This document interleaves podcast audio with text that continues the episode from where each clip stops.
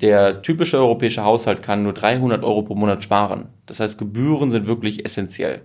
Und wir sehen einfach, dass ein Großteil der Banken es nicht schaffen, eine einfache und auch eine günstige Dienstleistung anzubieten, die viele Leute befähigt, äh, anzulegen. Und wir haben, glaube ich, die Teilhabe am Kapitalmarkt in die Mitte der Gesellschaft gebracht. Wir haben gezeigt, dass das Kaufen von Aktien genauso einfach ist wie der Kauf bei Amazon.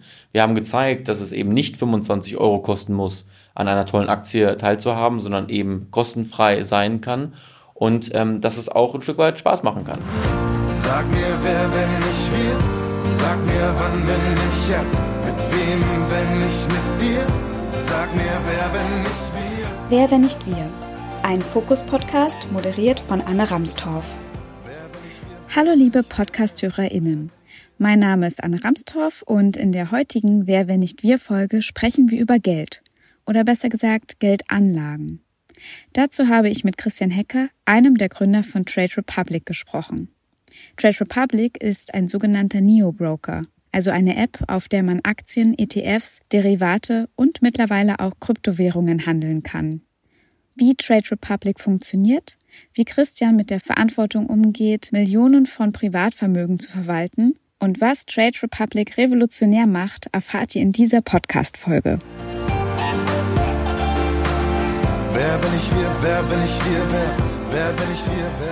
Zugegebenermaßen habe ich mich jahrelang gesträubt, mir über meine Finanzen Gedanken zu machen. Doch vor allem als Frau ist das ganz besonders wichtig. Denn wir haben ein hohes Risiko, in die Altersarmut zu rutschen. Frauen beziehen nämlich im Durchschnitt 46 Prozent weniger Rente als Männer. Aber die Angst, in der Zukunft nicht abgesichert zu sein, beschäftigt viele aus meinem Umfeld und das geschlechterunabhängig. Das ist verständlich, denn wenn ich mir die Rentenprognose auf meinem Rentenbescheid angucke, ist für mich klar, auf die staatliche Rente möchte ich mich nicht verlassen. Und hinzu kommen noch weitere Faktoren, die ja jetzt schon relevant sind, wie Negativzinsen und Inflation. Daher beschäftige ich mich nun doch seit einigen Jahren mit meinen Finanzanlagen und bin daher sehr auf dieses Gespräch mit Christian gespannt. Denn er und Trade Republic haben zum Ziel, den Finanzmarkt zu demokratisieren. Jeder und jede soll sich unkompliziert um die eigenen Finanzen kümmern können. Ganz entspannt mit wenigen Klicks in einer App. Und das nutzen viele, um genau zu sein, mehr als eine Million Menschen. Ich treffe Christian an einem Freitag, 9 Uhr früh. Hey Christian, schön, dass wir uns heute hier treffen. In Berlin Mitte. Hey, schön, dass du da bist. Wir stehen ja sozusagen jetzt in den heiligen Hallen des privaten Tradens. Wir sind in der Zentrale von Trade Republic oder beziehungsweise eurem ersten Büro in Berlin. Und ihr habt in den letzten Jahren wirklich ähm, Wahnsinniges geschafft, muss man ja sagen.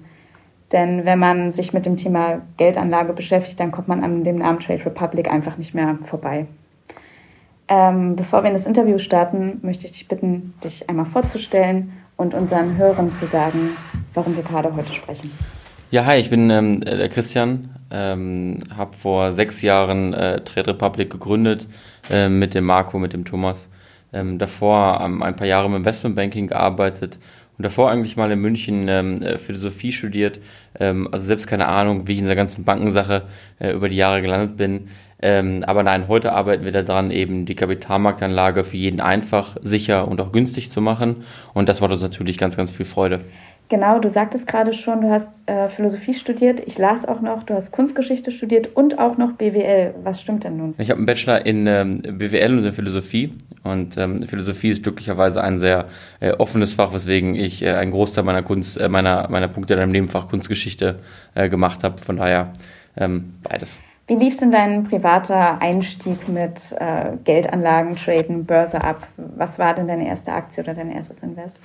Ja, das war offen gesprochen ein großer äh, Fail. Ähm, ich komme aus dem äh, kleinen Münsterland, aus einem 800-Seelendorf ähm, und äh, war seinerzeit Abiturient äh, mit Leistungsfächern in äh, Mathe und Politik und ähm, da dachte ich mir natürlich, es wäre ja dumm, wenn ich nicht äh, mein, meine ersparten 2000 Euro irgendwie anlegen würde. Ähm, gesagt, getan, traf dann meinen äh, Bankberater bei der örtlichen äh, Bank, der auch gleichzeitig mal mein Fußballtrainer war. Ähm, und das endete dann in ein äh, Discount-Zertifikat von Eurostocks. Ähm, das las ich alles gut, Offen gesprochen habe ich aus heutiger Sicht das nicht verstanden, was ich damals gemacht habe. Ähm, jedenfalls ein halbes Jahr später brach dann die äh, europäische Finanzwelt ja zusammen in der Finanzmarktkrise. Ähm, das Geld war weg und ähm, alles verloren. Äh, und lustigerweise habe ich ähm, letztens beim Umzug das Produktblatt wiedergefunden. Ähm, und ja, es ist wirklich abstrus, ähm, ähm, dass man das damals ähm, äh, mit 18 Jahren gemacht hat ähm, und auch welche Gebühren da drin waren. Und danach habe ich erstmal die Finger gelassen äh, von der Börse, weil ich sie mir doch ordentlich verbrannt hatte. Und ein wenig davon sieht man auch immer noch heute bei Trade Republic. Wir wollen eben keine versteckten Kosten, sehr einfache Produkte, transparente Produkte, die jeder versteht, ähm, damit die Leute eben auch wissen, äh, was sie tun. Was macht Trade Republic revolutionär? Wir bieten heute den Kunden eine vollwertige Bankdienstleistung an, mit der vollen Steuerservice, mit der Einlagensicherung einer deutschen Bank, mit allen Aktien, die es gibt, äh, mit ähm, äh, börslich reguliertem Handel. Ähm, das Ganze kommt in einer schönen App ähm, und ist kostenfrei. Das revolutioniert eigentlich die komplette Daseinsberechtigung der etablierten Banken ähm, da wir in vielen der messbaren Kategorien einfach besser sind. Und ähm, ich glaube, wenn wir darüber reden, dass jetzt durch dieses Angebot die Mitte der Gesellschaft Teilhabe am Kapitalmarkt hat, das haben wir auch in Amerika gesehen, dann wird das auch die Börsen verändern. Denn die Menschen werden dann Aktien kaufen und besitzen, die sie kennen, die für Werte stehen, die diese Menschen eben auch äh, wollen. Und äh, dahinter steckt natürlich dann auch die Hoffnung, dass dadurch das Wertesystem, das wir vielleicht manchmal in der Wirtschaft haben, ein wenig äh, äh verschoben, vielleicht verbessert äh, wird. Du hast dich mit 25 entschieden, eine Bank zu gründen. Das ist ja irgendwie äh, verrückt. Also mit 25 habe ich mir überlegt, wie ich an Geld für den nächsten Partyabend oder so komme. Äh, das war 2015. Wie kam es denn zu der Idee und was ist denn bis heute passiert? Kannst du uns da einmal so einen kurzen äh, biografischen Abriss von Trade Republic bitte geben? Ja, offen gesprochen hatte ich eigentlich ähm, nie einen Bezug zu Technologie oder zu Startups. Das war jetzt nichts, was ich irgendwie äh, die ganze Zeit immer äh, in meinem Gedanken hatte. Ähm, ich durfte aber damals eben im Investmentbanking den Börsengang von Rocket Internet und von Zalando äh, begleiten äh, flog dann hier nach Berlin und traf dann die Leute, die auf einmal kurze Hosen und T-Shirts trugen äh, und war ganz elektrisiert davon, dass da die Zukunft entsteht und ich noch sprichwörtlich an der Vergangenheit arbeite. Ähm, mein Mitgründer Thomas kommt aus Frankfurt und so trafen wir uns dann kurz danach Ostern 2015 und ähm, er arbeitete selber gerade bei einem Fintech ähm, und da haben wir dann einen Handshake gemacht, dass wir was machen wollen, dass wir ähm, ein, ein, ein Startup gründen wollen in der Bankenwelt, ähm, was irgendwas mit ähm, Anlage und Kapitalmarkt tut. So äh, offen formuliert man das damals. Und dann ist die Frage, wie nähert man sich dem? Und ähm, unsere Idee war dann eben, dass wir strukturiert auf solche äh, Veranstaltungen gehen, wie so Hackathons, Programmierwettbewerber, ähm, um einfach ein Netzwerk zu knüpfen, um zu verstehen, wie so die Szene äh, funktioniert. Und so nahm Thomas dann eben, weil er sehr gut programmieren kann, eben auf verschiedenen solchen Wettbewerben teil und unter anderem eben auch auf diesem, äh, äh, ich glaube, Hypovereinsbank Hackathon von Burda äh, seinerzeit.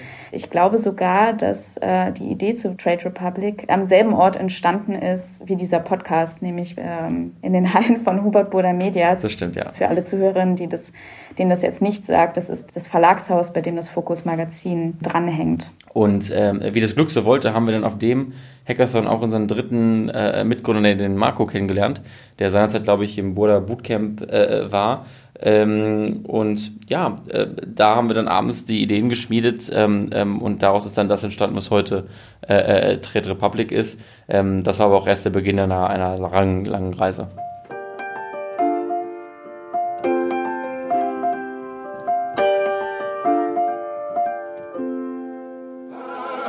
Nochmal zur Einordnung einiger Begriffe. Fintech ist ein Kunstwort und bedeutet, dass Finanzstartups Finanzdienstleistungen mit Hilfe von neuen Technologien verändern. Derzeit gibt es etwa 900 Fintechs in Deutschland und Trade Republic ist unter den Top 5. Andere deutsche Fintechs sind zum Beispiel die Onlinebank N26 oder der Online-Versicherungsmakler Clark. Und außerdem haben wir im Interview gerade das Boda Bootcamp erwähnt. Und in diesem Boda Bootcamp haben junge Visionärinnen die Chance, ihre Ideen auf verschiedenen Events vorzustellen und finden so gegebenenfalls UnterstützerInnen, die dann helfen, diese Idee weiterzuentwickeln.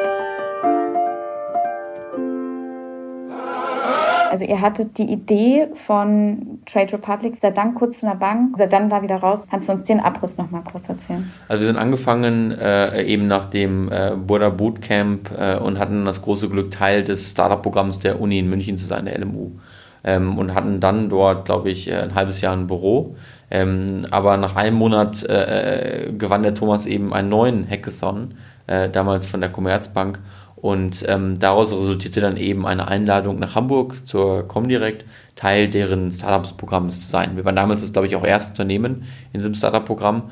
Ähm, und das machten wir dann. Wir zogen dann sofort wieder um von äh, äh eben Frankfurt nach München oder von München nach Hamburg und äh, wohnten dann dort ein halbes Jahr in einer WG, äh, einer Schanze in Hamburg ähm, und ähm, versuchten das mit der Comdirect eben auch zu realisieren. Das klappte dann nicht und äh, wir hatten aber so Blut geleckt, dass wir dann gesagt haben, jetzt erst richtig und ähm, äh, zogen dann nach Berlin und ja, wir haben gelebt wie Studenten. Äh, man kriegt natürlich in Berlin kein, äh, keine Wohnung ohne, ohne ein, ein Einkommen. Dann nimmt dann ja kein Vermieter.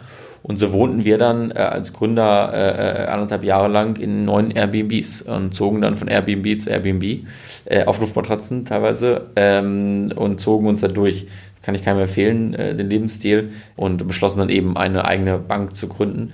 Ähm, das hört sich jetzt im Nachhinein immer alles fürchterlich rational und, und überlegt an. Ähm, das war es damals nicht. Es war eigentlich äh, pures Chaos, äh, vier Willen und auch ein bisschen Unvernunft, äh, das alles zu tun. Ähm, ähm aber rückblickend hat es natürlich maximal Spaß gemacht, äh, das dann eben zu machen. Mhm.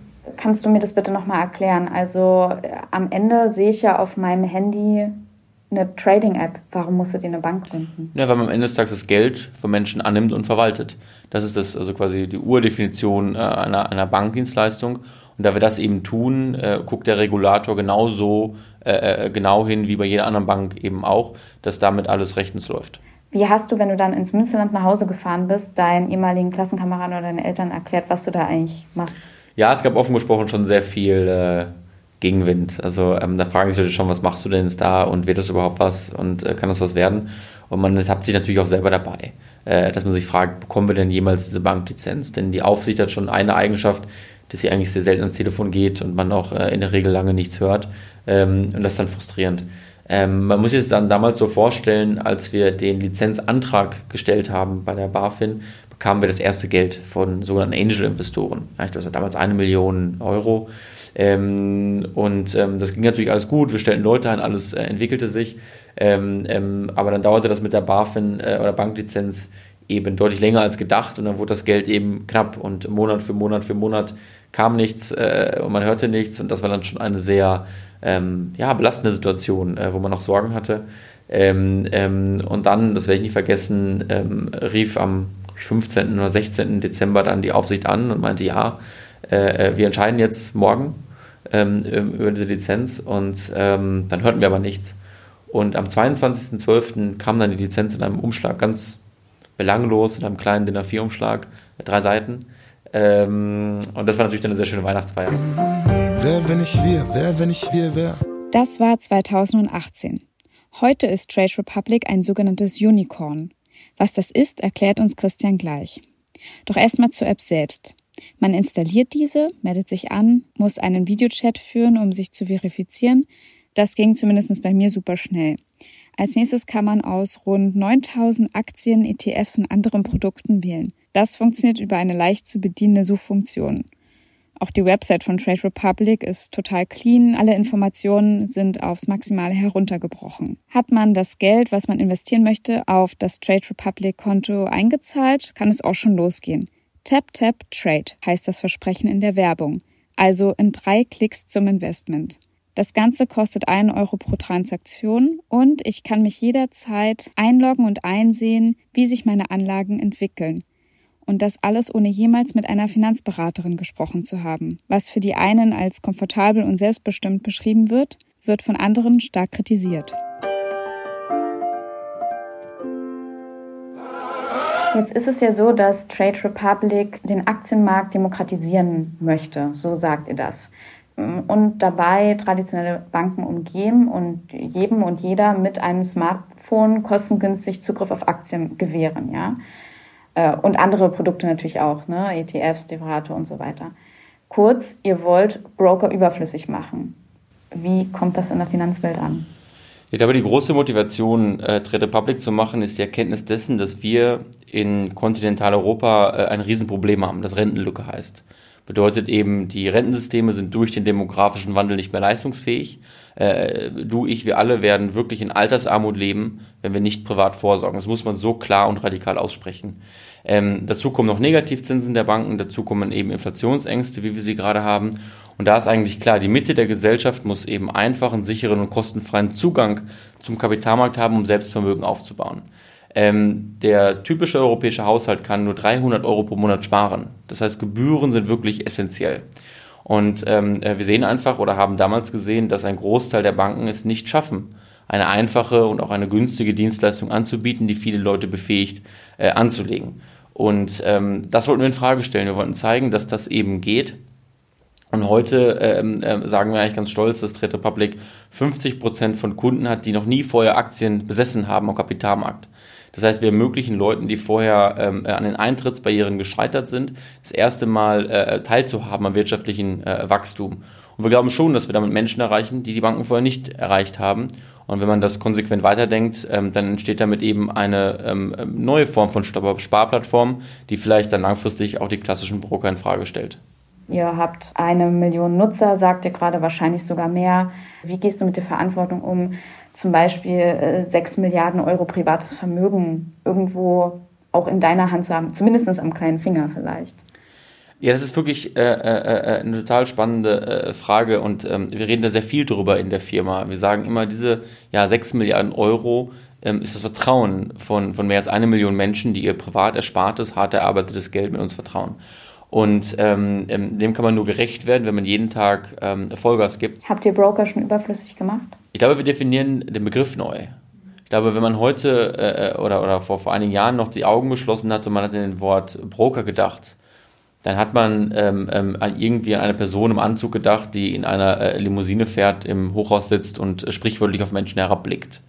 Ähm, und wir haben, glaube ich, die Teilhabe am Kapitalmarkt in die Mitte der Gesellschaft gebracht. Wir haben gezeigt, dass das Kaufen von Aktien genauso einfach ist wie der Kauf bei Amazon. Wir haben gezeigt, dass es eben nicht 25 Euro kosten muss, an einer tollen Aktie teilzuhaben, sondern eben kostenfrei sein kann und ähm, dass es auch ein Stück weit Spaß machen kann. Und ähm, ich glaube, das ähm, tut schon viel auch für die Aktienkultur äh, äh, in Deutschland. Aber man muss auch offen sagen, ähm, wir haben innerhalb von zwei Jahren den größten Broker in Deutschland aufgebaut. Da gibt es natürlich auch Verlustängste bei den etablierten Banken, bei den etablierten Börsen und die üben dann auch, das muss man glaube ich so klar ansprechen, Druck aus auf die Politik, dass das äh, vielleicht äh, in Schranken gewiesen werden sollte.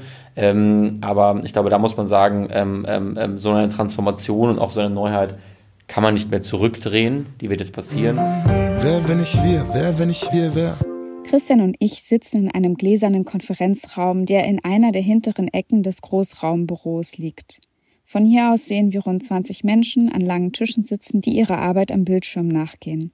Einige tragen einen Trade Republic Pullover, dieser habe einen guten Schnitt und sei bequem, sagte man mir. Alle sind schätzungsweise Mitte 20 bis 30. Doch der Großteil der Angestellten ist bereits in ein neues Büro gezogen, denn Trade Republic ist massiv gewachsen in den letzten Jahren. Als nächstes frage ich Christian, ob er selbst Trade Republic nutzt und wenn ja, was sein erster Trade war. Dazu noch ein Hinweis. Alle Finanzprodukte, die wir hier in diesem Podcast nennen, sollten von euch nicht als Empfehlung verstanden werden.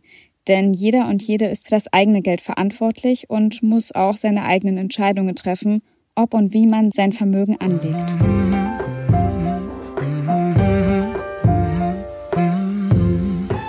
Hast vorhin gesagt, dass dein Ziel ist, ein Produkt zu entwickeln, was du gerne selber nutzen möchtest und auch deiner Mutter empfehlen würdest oder Freunden und Freundinnen. Seit wann nutzt du selber Trade Republic und was war dein erster Trade? Ähm, das ist eine lustige Frage, denn genau in diesem Raum, wo wir jetzt gerade sitzen, äh, wurde seinerzeit der aller, allererste Trade Republic Trade gemacht. Man muss sich das vorstellen, wenn man 2015 anfängt, ähm, man denkt sich, man gründet eine Bank, dann glaubt man so, das dauert vielleicht ein Jahr, ja, vielleicht zwei. Es hat am Ende des Tages viereinhalb Jahre gedauert. Also ich weiß nicht, ob ich es nochmal machen würde. Ähm, ähm, und am Ende dieser viereinhalbjährigen Reise saßen wir dann hier Anfang Januar 2019 in diesem Raum. Ähm, die ganze Firma stand hinter der Glasscheibe ähm, und wir machten den aller, allerersten äh, Trade. Ja, der hat dann gescheitert. Ähm, äh, das hat nicht geklappt und dann mussten wir den zweiten allerersten Trade machen quasi. Ähm, und ich komme aus dem Münsterland, bin sehr großer Dortmund-Fan und somit äh, war es für mich ganz, ganz klar, die ersten Aktien sind elf äh, Borussia Dortmund-Aktien, die ich auch bis heute noch äh, habe im Portfolio, die werden auch hoffentlich nie verkauft. Ähm, nein, aber ansonsten lege ich mein Geld genauso an wie eigentlich ein Gros unserer Kunden. Ähm, breit diversifiziert in Sparpläne, ja, äh, äh, zum Beispiel MSCI World, S&P 500, äh, DAX immer wiederkehrend und dann hin und wieder mal Einzelaktien oder Kryptowährungen. Ähm, aber der Fokus und ein Großteil des Geldes liegt einfach in diesen Sparplänen. Gibt es eine Kritik an dir und an Trade Republic, die dich richtig nervt? Das große Zweifeln, dass eigentlich durch so eine App wie Trade Republic nur junge, unerfahrene Kleinanleger ihr Geld verzocken. Und das ärgert mich deswegen, weil es A nicht stimmt. Ähm, und darüber hinaus steht dahinter ja ein fürchterliches Menschenbild. Ähm, ähm, sondern wir sollten auch eigentlich Vertrauen haben, dass Menschen in der Lage sind, für sich gute Entscheidungen zu treffen, äh, äh, auch lernen können, besser werden können ähm, und auch ihr Leben ein Stück weit selber in die Hand nehmen äh, können.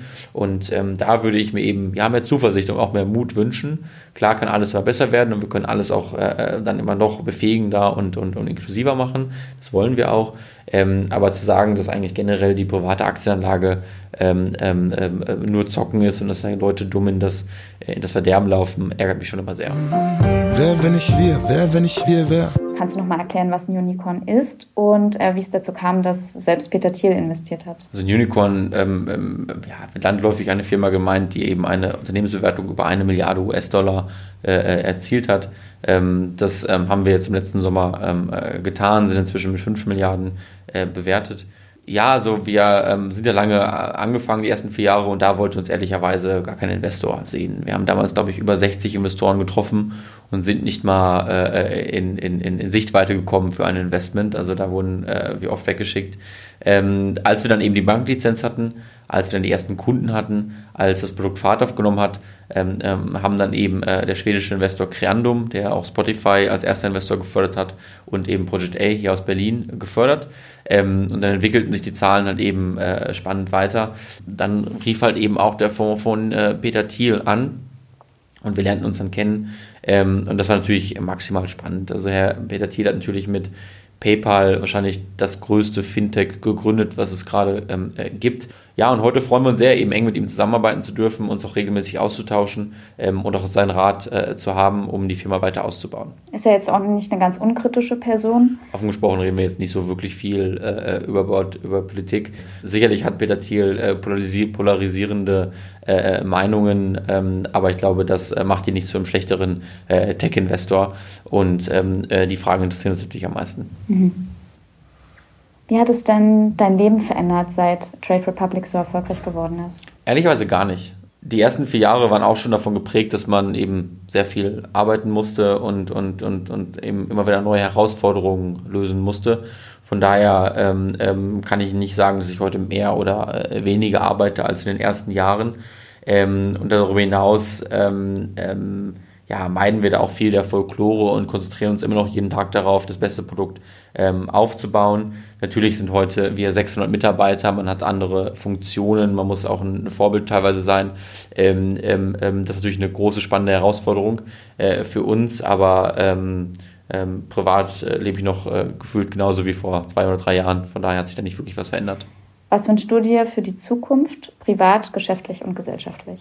Also, ähm, wenn man jetzt zurückblickt auf die letzten Jahre, ähm, dann darf man sich nicht viel wünschen. Also ich glaube, man ist gut darin beraten, jeden Morgen das Glück zu erkennen, das man hat. Ähm, ich darf heute mit wahrscheinlich einem der klügsten oder den klügsten Menschen äh, der Welt motiviert eben an einer Frage arbeiten, die mich aufrichtig interessiert.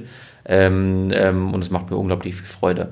Also von daher, ähm, äh, man darf nicht sagen, man ist wunschlos glücklich, aber wir fühlen uns schon ähm, sehr zufrieden äh, mit dem, wo wir sind. Was man sich da, glaube ich, wahrscheinlich wünscht, neben den offensichtlichen Themen, ist halt, dass, glaube ich, wir in Deutschland weiter aufwecken und ehrlich und offen über diese Rentenlücke reden. Es ist etwas, ähm, was mich wirklich besorgt, um das mal vielleicht greifbar zu machen. Wenn ich heute in Berlin hier 18 Jahre alt werde, dann werde ich 45 Jahre in die Rentenkasse einzahlen und die Rente, die ich dann vom Staat bekomme, wird nicht mehr für die Miete äh, in Berlin reichen. Und ähm, ich glaube, wenn man sich eins wünschen darf, dann eben mehr Aufmerksamkeit auf diesem Thema, mehr Sensibilität und auch mehr Mut, äh, das Thema eben anzugehen. Das würde uns sehr freuen, aber darüber hinaus sind wir wirklich sehr zufrieden äh, und sehr, sehr glücklich. Ich hätte Christian gern noch mehr Fragen für euch gestellt, doch er musste weiter zu einem Termin und ich aufpassen, dass ich nicht vom Hundertsten ins Tausendste komme. Ich hoffe, ihr konntet aus dieser Wer, wer nicht wir Folge einiges mitnehmen. Wenn ja, empfehlt den Podcast gern weiter und abonniert uns, wenn ihr in Zukunft keine Folge verpassen wollt. Außerdem möchte ich euch auf den Fokus Innovationspreis hinweisen. Dieser geht dieses Jahr in die dritte Runde und sucht die Innovation des Jahres 2022. Ihr seid oder kennt GründerInnen eines zukunftsweisenden Unternehmens? Dann könnt ihr euch bis zum 15. Mai 2022 unter fokus-innovationspreis.de bewerben. Den Link habe ich euch auch in die Show Notes gepackt. Und damit schließe ich diese Podcast-Folge. Ich wünsche euch einen schönen Tag, bleibt gesund und natürlich freue ich mich, wenn wir uns nächste Woche zu einer weiteren Folge von Wer, wenn nicht wir wiederhören. Ganz liebe Grüße, eure Anne. Wer, wenn nicht wir, wer, wenn nicht wir, wer?